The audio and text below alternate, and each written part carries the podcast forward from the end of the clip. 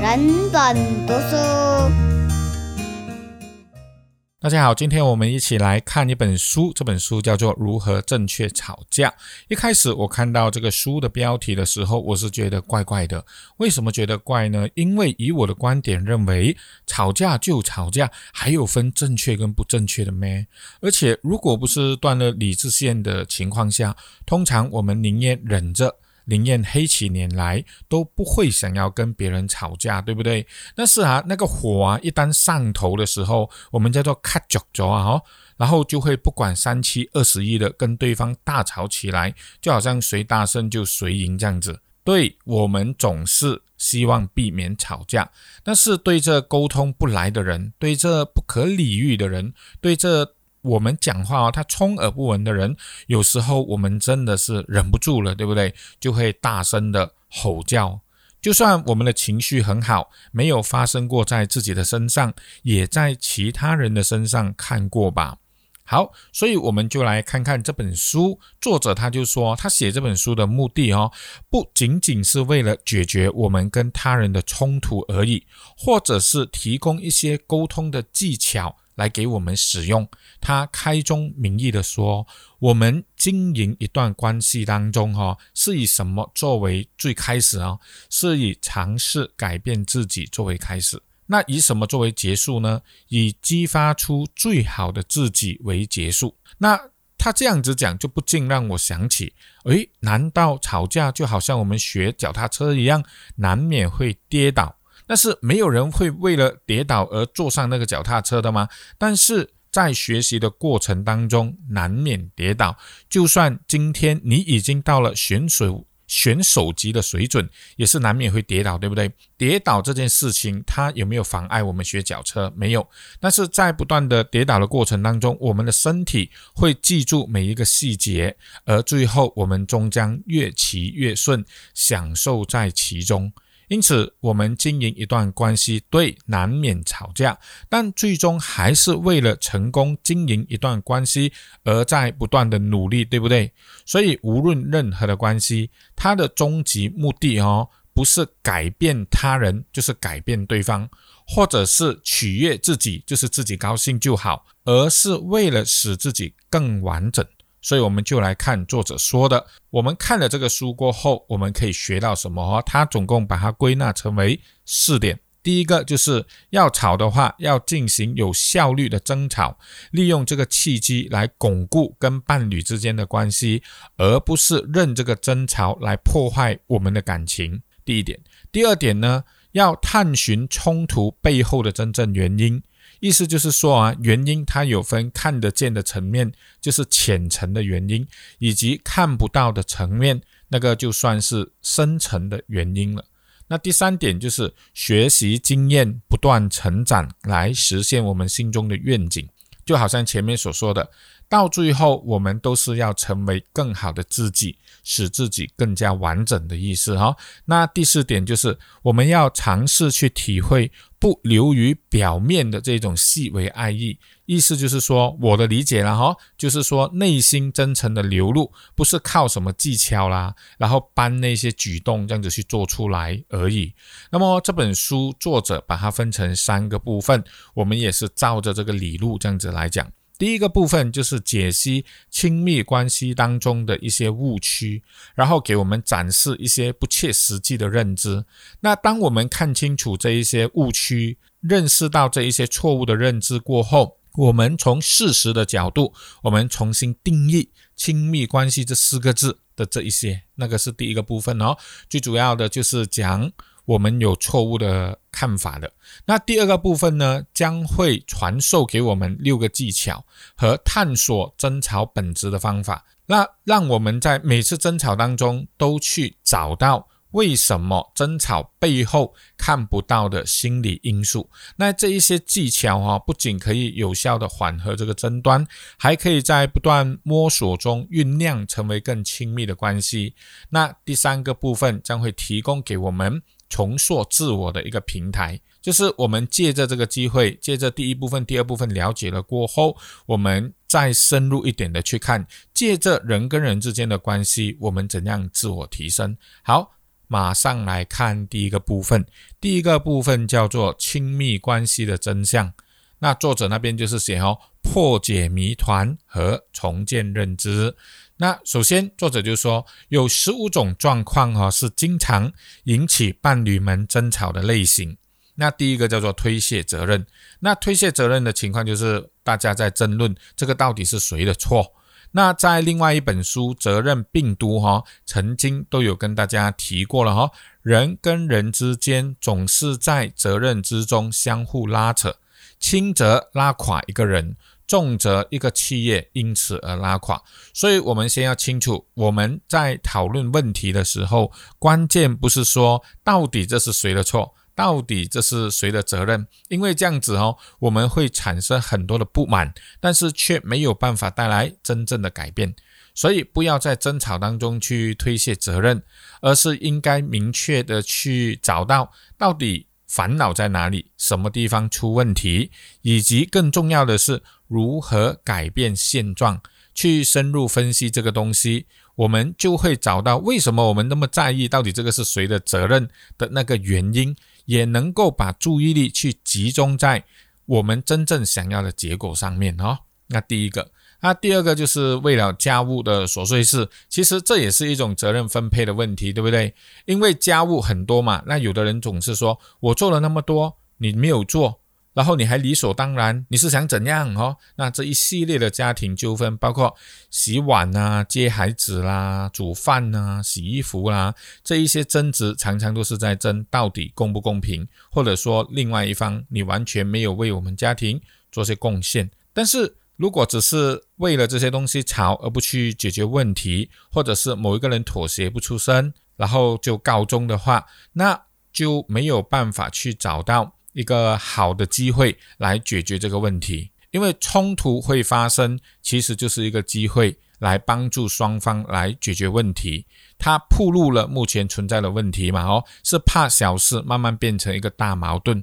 但是如果没有针对这个东西，大家好好的谈，也会成为将来侵蚀我们关系的一个隐患来的。好，那第三个就是也经常会发生的，就是财务的纠纷呢。对很多伴侣来讲，赚钱的方式、花钱的方式，嗯，理财还是不理财，种种的争端都会爆发问题。对吧？好，因为我们的理财方式不同，我们花钱的方式不同，我们就会用自己的方式去看待另外一方，觉得哇，你好不理智诶，你很小气嘞，你有没有搞错？我们已经这样辛苦了，你还买这个东西，对吗？好，所以关于钱的问题，比如说缺钱呐。想要增加收入啦，以及如何理财等等，这一些都是确实存在的问题，但是它只是导致争吵的表面原因。因为钱这个东西，对每一个人的内心里面，它象征的意义不同，它隐藏着什么自我的价值观。以及安全感方面的问题，所以啊，我们看表面对是为了钱，大家在吵，但是内在的有很多心理因素的哦。所以，我们我们是想要得到被爱的感觉，但是我们很容易误会啊，有钱没钱会影响到爱跟不爱这个东西。好，所以财务纠纷是其中一种。那第四个就是有话不讲。有话不讲呢，这是一种消极的攻击行为。这个是怎样的情况呢？就是他一个人走开，生闷气，沉默不说话，但是内心很不爽。那这种叫做冷战，对不对？表面上相安无事，他也不用提高音调，也不用开口，却可以使对方感到很不舒服。那这样做能解决问题吗？其实都解决不了问题，我们的关系也无法继续的深化。也会腐蚀着彼此的关系，因为交流的重点是我们要面对我们的不安的情绪，我们愤怒的情绪，很真诚的把压抑的矛盾说清楚，这个才有办法。但是有的人他欠缺社交情商，就是我们没有办法去表达感受的那种能力哦，然后我们没有办法去消除那一些敌意，然后用真诚的跟对方交流。所以很难在相互理解当中，又自我他我满足当中成长哦，这个就是有话不说，也是一种争吵的方式嘛。那第五就是欲求不满，就是我们总是要求对方去满足我们一些的需求，所以当对方无法满足的时候，我们就会很不高兴，对吗？我们就会指责对方说：“你总是不在状况，你总是怎样怎样这样子。”哈，那第六个就是我们常说的，就是如果你真的爱我，放在前面哦。如果你真的爱我，你妈妈讲我的时候，你应该站在我这一边。哦，如果你真的关心我，你不会这样子跟我讲话。那这一种对话就是有一种迷失在里面，因为我们要认，我们会认为对方要有读心术，你知道，要无条件的能够理解为什么你的观点是什么，你为什么会这样做。然后我们把什么呢放在前面？如果你真的爱我，你应该要懂我要的东西是什么啊。但是其实人。本来都不一样啊，那大家可能有不同的观点呢，那为何不把这个观点提出来，来大家沟通，来去克服这一些障碍，提升关系呢？哈，所以这个也是啊，让人会争吵的其中一个原因。那第七个就是我受不了你了，你为什么每天唠叨啊？你为什么每天讲讲讲讲个不停啊？哈，我看到你都烦了哦，所以啊。几乎发生在对方的事，任何事情都会激怒我们，让我们很烦恼，对吗？好，所以某一些曾经我们觉得那样子是很可爱的，现在我们看到你就烦的时候，他做什么我们都感觉到很困扰，很痛苦万分。所以这一个东西表面上是这样，但是实际上有更深层次的问题。如果不从表面上的这一些来看到深层次的问题，我们的关系是很难有进一步的解决的。那第八种是什么呢？我们也是爱把这一句话挂在口上的，就是说你爱什么什么什么哈，胜过爱我。比如说你爱手机胜过爱我，你每天看 message，你爱运动胜过爱我哈，你一个礼拜三天然后跑去做 gym 的，你爱看 Facebook 啊多过爱我，你爱你的工作多过爱我哈，你这么迟下班，你爱你的孩子胜过爱我哈，你孩子哦你都照顾得好好，你都不不理我的这样子哈。别再玩你那个破手机了啦！啊，这一些看似吃醋的质问，其实动机没有错，他是表达说我需要被关心，我希望你更在乎我多一点。但是表达能力、表达的方式好像是出错了一点点，是不是？所以这一个也是可以借着一些方法来改善彼此的生活质量的。OK，再来就是原生家庭，因为一男一女，大家都来自不同的家庭嘛。那不同的家庭背后都有不同家庭的一种相处模式，所以有时候我们就会，嗯，把这个问题哈延伸到对方的家庭啊，我就快给你的妈妈给逼疯了啊！你的爸爸再多讲一句哈，我就一巴跟他烧过去啊！哈，那我现在能够做什么？你的父母都这样讲了，我还能怎样？这样子，这一些都是对于原生家庭的一些矛盾，然后对我们的另外一半产生了一种啊矛盾，这样子哈。所以心理学家认为，只有借着这一些复杂的关系当中，我们大家彼此沟通，才能够有办法完善我们人格的完善，然后培养出独立的人格。那第十种是什么呢？哎，我早就跟你讲了哦，哈，然后就开始讽刺啦、嘲笑另外一半。好，那每个人都会做错，对不对？但是没有人喜欢被人以嘲笑的口吻来翻旧账。所以，如果我们常常都这样子讲话，我不是早就跟你讲了没？哎呀，你都不懂的。你看现在发生了这样子了哈，那这一种会让一嘛就是一种自卑。二嘛就是一种致富的那种关系哈，不断的在啊变化当中，这个也是其中一种吵架的方式。那第十一种就是。我们总是会用一些极端的字眼来表达，比如说你总是这么做，总是就好像说他完完全全一百八千每次都会这样做，或者你从来都不会这样做。但事实上啊，我们正常的人类行为啊，我们不可能一百八千总是做某个东西，也不可能一百八千从不做某个东西。我们通常都是中间的灰色地带嘛，所以这种。你就是这样啊，你总是这样，你从来不这样子，那会激起对方的抵触跟反抗的一种情绪，对不对？这种争吵常常就是当我们得不到满足的时候，我们感觉到失望无助，我们就对对方下定论，就是你就是这样，你永远都是这样的。那对方会怎样？对方会怎样反抗？我没有，对吗？就是一就是否认嘛。第二个就是你好过我几多？你不是也是这样吗？对啊，好，在彼此互相这样子讲的过程当中，我们会慢慢变成自我实现预言哦。本来不是这样，给你这样讲了过后，他真的变这样了，对吧？好，你总是啊很蠢的，本来还不蠢哦，给你讲两次哦，他就越来越蠢了。这个叫自我实现那个预言，好，这是其中一种吵架的方式。好，第十二种就是我们常常开口闭口说你欺骗了我，对吗？好，你答应过我。你要做什么东西给我，但是结果呢？你没有做，对啊，这种东西很多啊。你承诺过我，但是感受到自己受到欺骗，感受到对方不真诚的时候，我们会非常的不能够接受这样子。其实欺骗为什么会使我们很生气呢？因为它会激发我们一种不安、不信任的一种恐惧感，那这种会让我们感受到痛苦哦。所以我们要去挖掘为什么我们一直会有一种不安的、不信任的这种感觉，然后才有办法使两个人的关系更上一层楼。这样子，好，第十三啊，我们在争吵的时候啊，常常会抓住对方的弱点嘛。你看，你就跟你的爸爸一样，你就跟你的妈咪一样，你爸爸就是有这个缺点。你说你很讨厌你爸爸怎样，结果你自己还不是一样吗？对吗？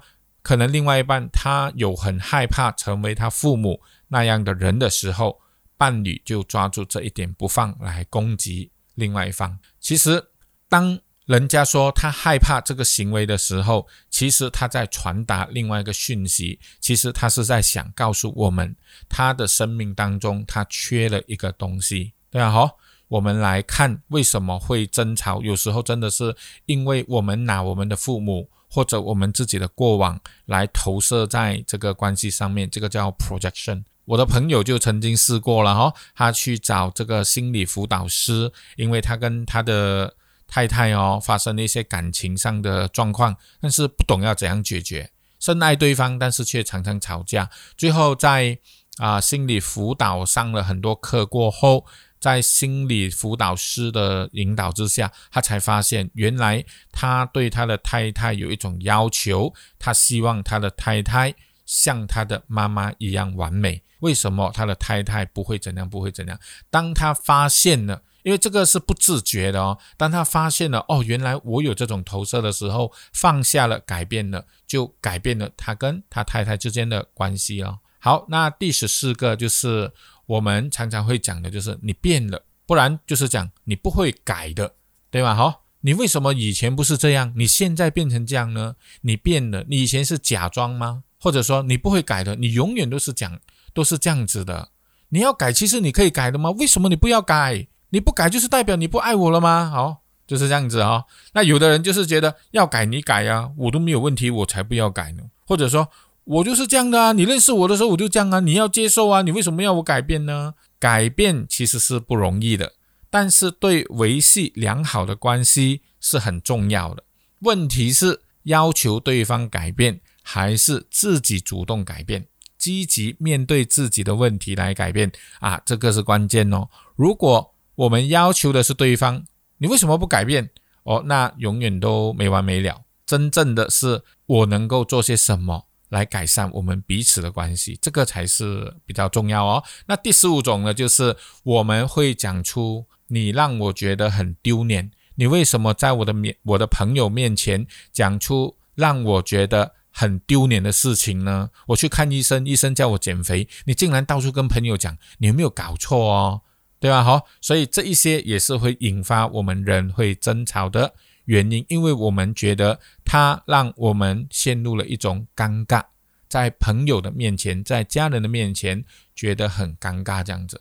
所以这十五个争吵的方式很多了哈，没完没了。但是我们可以总结一下，几乎都是出于指责对方、要求对方所导致的。所以我们可以换个角度来想哦，如果用指责、用要求的方式。是没有对两个人的关系有帮助的。这个关系不只是讲男女朋友，或者是讲两公婆，它是包括任何的关系。父母跟孩子，跟我们的上司，跟我们的朋友之间都是一样。如果出现冲突，我们用指责、用要求的方式，其实帮助都比较小，或者说可能会有副作用的。哦，因为吵有很多种方式的哦，不是说每一种吵都没有帮助。但是我们要接着这个借着这一些吵的时候，我们来找到背后的原因，然后学习转化这些冲突，把它变成正能量，这样子就 OK。所以首先我们要分清楚哦，在争执当中、争吵当中，我们出现的招式，我们用的 pattern 其实有三种。如果要归纳起来，有三种。第一种就是破坏性的争吵，另外一种就是回避性的争吵，最后一种是有建议性的争吵。我们先来看破坏性的争吵，它有什么招式跟 pattern 呢？第一个大喊大叫，第二个侮辱对方，人身攻击啦，嘲笑他啦，恶意的模仿他讲话，哎呦呦呦这样子啊哈，争强好胜，翻旧账。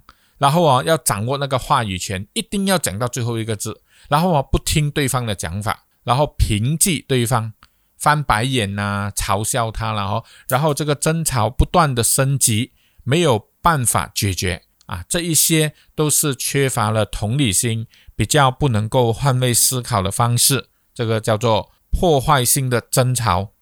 第二个就是回避性的争吵哦，回避性的争吵，它的 pattern 是怎样呢？疏远对方，沉默不说话，或者转移话题，不跟你吵，但是哦，他不认输，冷冷淡淡，不跟你讲话，然后一种居高临下的那种感觉。所以这种情况会出现在怎样呢？在讨论到一半或者争吵的过程当中走开，不然就是讲对对对，我输了，认输，我不想跟你吵。总之你对我错啊，这样子哦，所以他不会投入在这个争吵当中，或者声音越讲越小，哦，变成小声在嘀咕哦，不想跟你讲话这样子啊，这种就是一种回避性的争吵，不愿意着手去解决这个问题，就让它悬在那边吧。好，我要冷静哦，我不想跟你吵，这种这是第二种。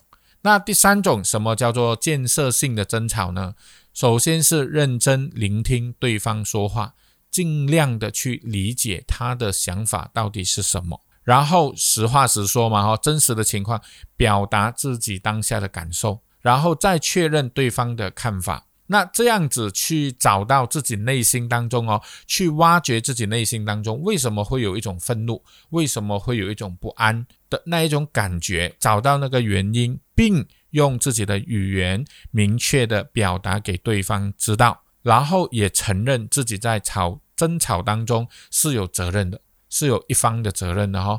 所以建设性的争吵是保持理性，聆听自己的感受，试着去表达，再来确认对方的观点是不是这样子，是不是跟你理解的一样，然后再来做持续的沟通。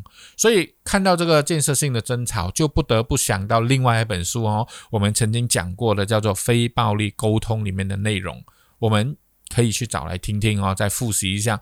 所以无论目前我们的争吵模式是倾向于哪一种啊？哦啊，有的人他比较喜，比较容易陷入一种大吼大叫、破坏性的争吵；有的人比较容易就是回避性的争吵啊；有的人就比较有建设性的争吵，都没有关系，因为我们都可以透过学习去找到更好的沟通方式，只要我们愿意。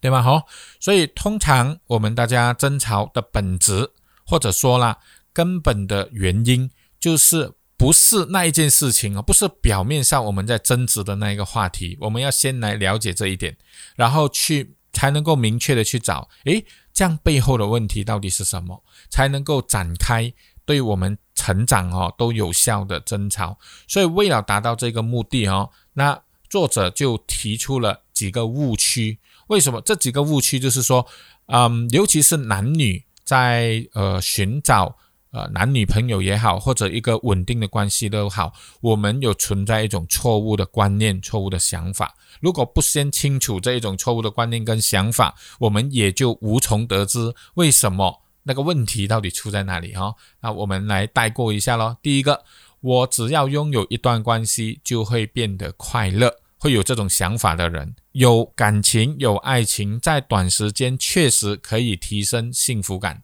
但是以长期来说是没有办法的。事实上，科学研究，结婚两年以后，伴侣们的幸福程度会回到两年前大家在一起之前的水平，就是说可能会一下子很高峰了哈，但是还是会回到正常平静的生活嘛。所以，我们必须认清哦，恋爱或者结婚。不会让我们变得更幸福。拥有一个伴侣也无法给我们幸福。只有我们自己有能力改变自己是否幸福还是不幸福。如果期望对方找到另外一个人就能够提高我们的幸福感、幸福程度，这个是不现实的，只会徒增我们的失望。大家好，所以这个叫做第一个误区哦，我们不能够有这种不切实际的想法，因为一旦有这个想法会怎样呢？对这一些关系抱有过多的期待，抱有过多的期待，但是当不可避免的冲突出现的时候，怎么办？我们就很辛苦了。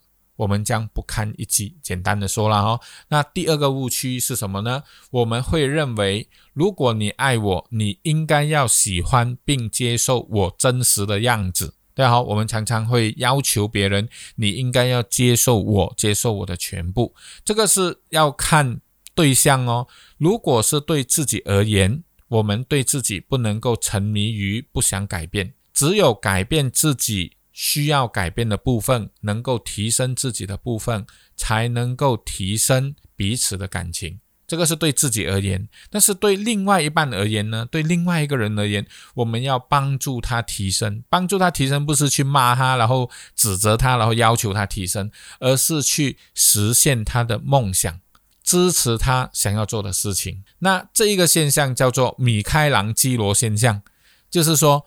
两个人彼此互相雕刻，促使彼此为了实现目标而努力。所以每一次我们在交流、在互动的时候，其实我们都是在给对方一种力量。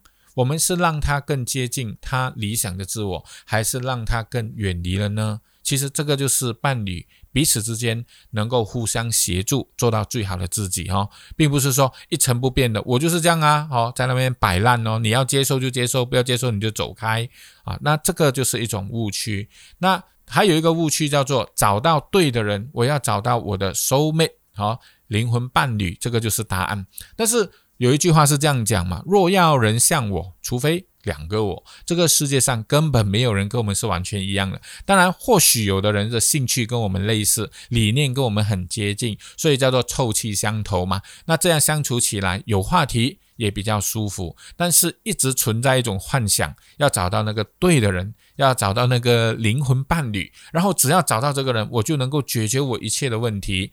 那么反而哈。会僵化我们的认知，我们就会觉得合得来就在一起，合不来没有办法就是没有办法。这样子的想法是危险的，因为每个人都在成长的阶段。当我们随着我们的年龄越来越成长的时候，我们总是有新的想法、新的兴趣。难道一跟对方有冲突的时候，只有分开这一条路吗？不是的哦，在二零二一年，日本就有一个爆红的一套电影，它的名叫做《花束般的恋爱》哈，就是说两个人从相遇时的那一种哇，什么东西、什么兴趣都几乎一模一样哦，感觉上他就是对的人，然后在一起到慢慢成长，读大学、出社会，诶，发生了很多的改变。两个人明明深爱着对方，到最后却提出了。分手的一个电影，那为什么那么受欢迎？可能就是很多人看了过后的一种共鸣感吧，对吗？好，所以我们要相信一个东西，那让我们的关系走比较久的是什么呢？关系其实是需要培养的，共同学习、共同成长的。所以冲突出现的时候，我们不要说啊，你不是那个对的人啊，我我我看错人了，所以我不能够跟你在一起。那永远呢？你到处找哦，都没有对的人呐。自己本身都变来变去，哪里有谁可以不断的跟你是对的呢？对吧？哈，所以付出努力，关系才能够发展、成长、深化，才能更令人满意的这个心态哦，也是很重要。那第四个误区跟第三个类似，就是认为相容性很重要。相容性就是认为我们必须要有很多的共同点，比如我们的兴趣一样啊，我们的话题一样啊，我们喜欢看的电影、喜欢看的书，我们对于政治的理念种种，哇，如果高度的相似，代表我们的相容性很高。但是真正良好的关系，其实不一定需要高度的相容性，对啊，大家可以拥有不同的兴趣、不同的爱好，没有关系的。幸福的伴侣，他懂得处理彼此之间的差异，然后在差异当中，大家可以成长。更重要的是什么？彼此之间更深层的价值观，去探讨了这段关系的意义以及目的，然后从这边来成长。所以作者就提出了。重点是价值观，不是共同的兴趣。兴趣是还好而已啦，对吗？每个人都可以有不同的兴趣啊，没有关系。但是我们彼此的价值观要。一样比较好一点哦。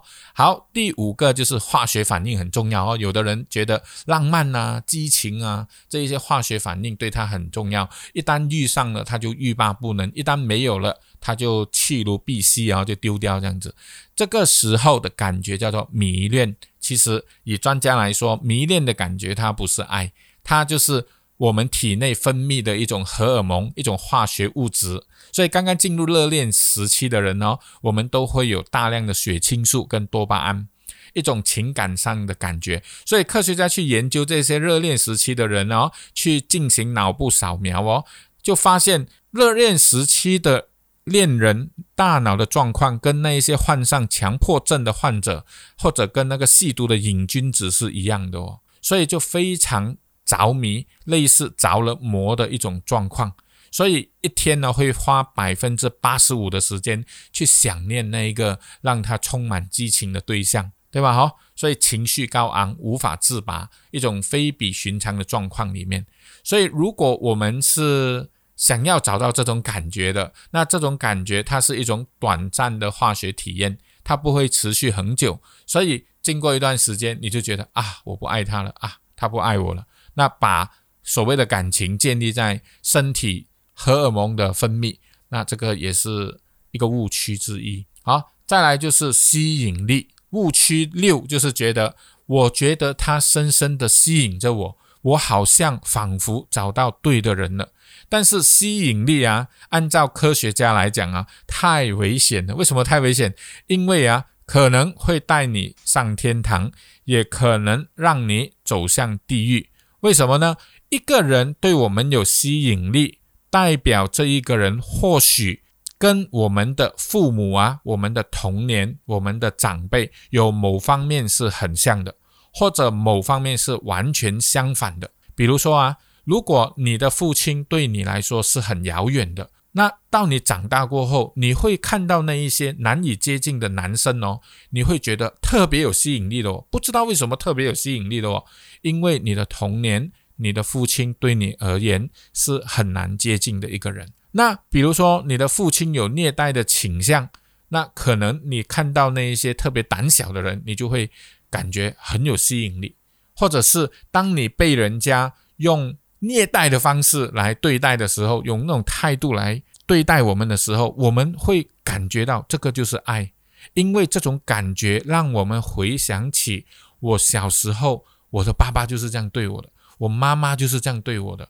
所以不管这个爱多么的糟糕哦，我们都会产生一种吸引力，一种爱的感觉，这种无意识的去找寻，然后想要试图去修复我们童年时期经历的模式。所以，我们不能够说，哎，我感觉到很奇怪，就是有一种莫名的吸引力哦，这个就是对的人，不是的。这个很多时候是我们的童年的旧模式，或者我们的深层潜意识的东西跑出来而已。那最后一个误区是什么呢？认为只要有爱就可以了啦，哈，面包不重要了，哈，有爱情就可以了。那这种就是过于天真、过于简单化的信条，也会让我们走入死胡同。